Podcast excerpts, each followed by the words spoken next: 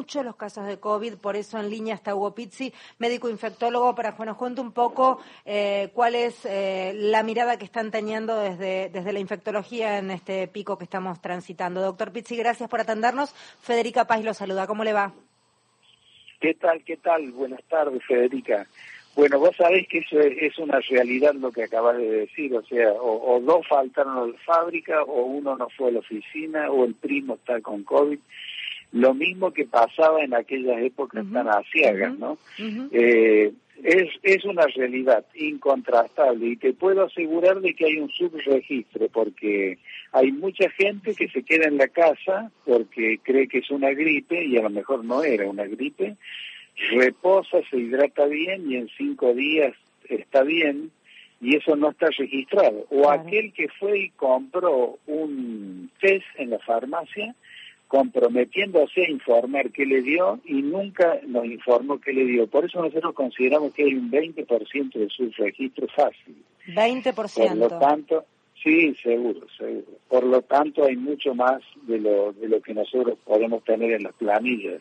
Eh, ¿Qué es, lo que tienen ustedes oficial, doctor? Y la semana eh, hemos tenido casi, y la semana eh, hemos tenido casi 44, 45 muertos, que si yo lo sumo a la semana anterior, que eran 39, engrosan los 131 mil que los tendríamos que haber evitado, porque hoy, Federica, conocemos el enemigo y tenemos herramientas para evitarlo. O sea que no puede ser la indiferencia, porque quien diga que 44 es poco, está totalmente equivocado, porque nos podríamos haber evitado.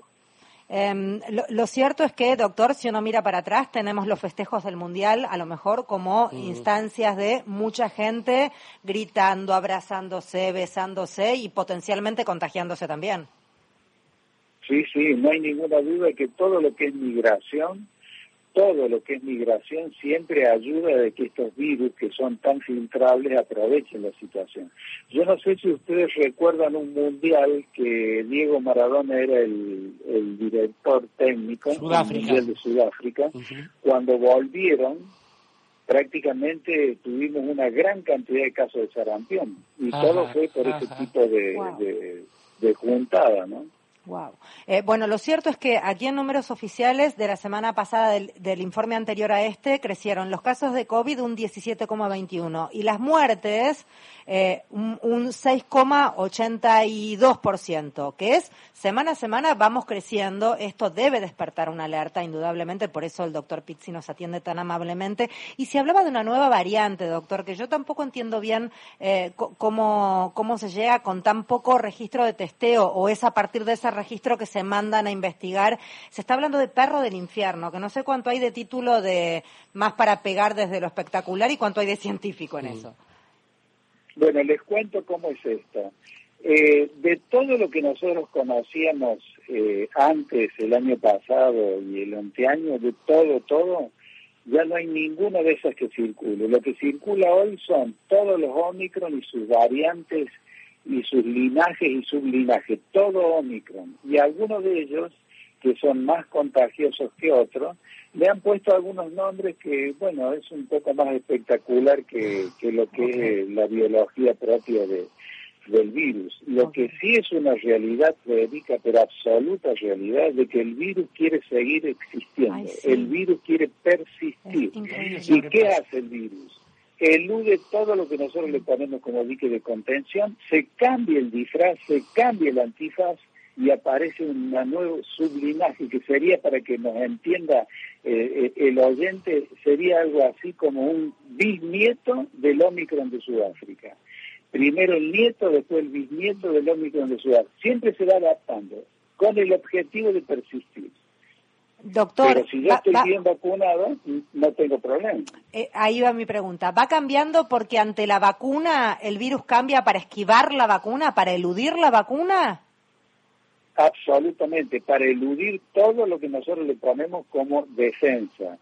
Entonces ahí donde está la, evolución del virus en sí, que se llama mutación, y está haciendo como gambetas y a partir de esos movimientos que hace va eludiendo todo, todo lo que nosotros le ponemos. Ahora, cuando se encuentra con una persona menor de 50 con cuatro dosis actualizadas o mayor de 50 con cinco dosis actualizadas, no puede hacerle nada más que un cuadro gripal, que lo mejor lo tira un poco a la cama, pero no más que eso, porque quien está vacunado con el esquema que les acabo de mencionar no se muere, no se interna. Eso, eso estadísticamente ya podemos hablar con certeza que eso suceda y valga como recomendación barra eh, indicación para todos los que no se hayan aplicado la dosis que le corresponda. Claro, porque también hemos estudiado y hemos, y hemos notado, así como eh, pasan seis meses o más de seis meses, los anticuerpos empiezan a declinar suave y delicadamente. ¿Cuántos? ¿Seis meses? Sí, seis meses, siete meses empiezan a declinar. Entonces, ahí es importante poner otra vacuna para que inmediatamente esos mismos anticuerpos que tienen un recuerdo, el organismo tiene un recuerdo como de gendarme, inmediatamente toman eso, lo suben a los anticuerpos, los estabilizan, los armonizan y los prolongan en el tiempo. De ahí la importancia de no haber pasado un año más que sin, sin haber colocado el refuerzo. Eh, por lo tanto. Eh, eso es muy, pero muy importante. Y, no le tengan miedo a las marcas, por favor, porque hay muchos que se acercan y dicen, a ver, ¿qué, qué, qué están poniendo? Está tal marca. No, no, no, yo quiero la otra y se vuelven. Están equivocados. Estudiamos, cuando se nos acabó el tema de la rusa, que no vino más la rusa, estudiamos la combinación, la mezcla.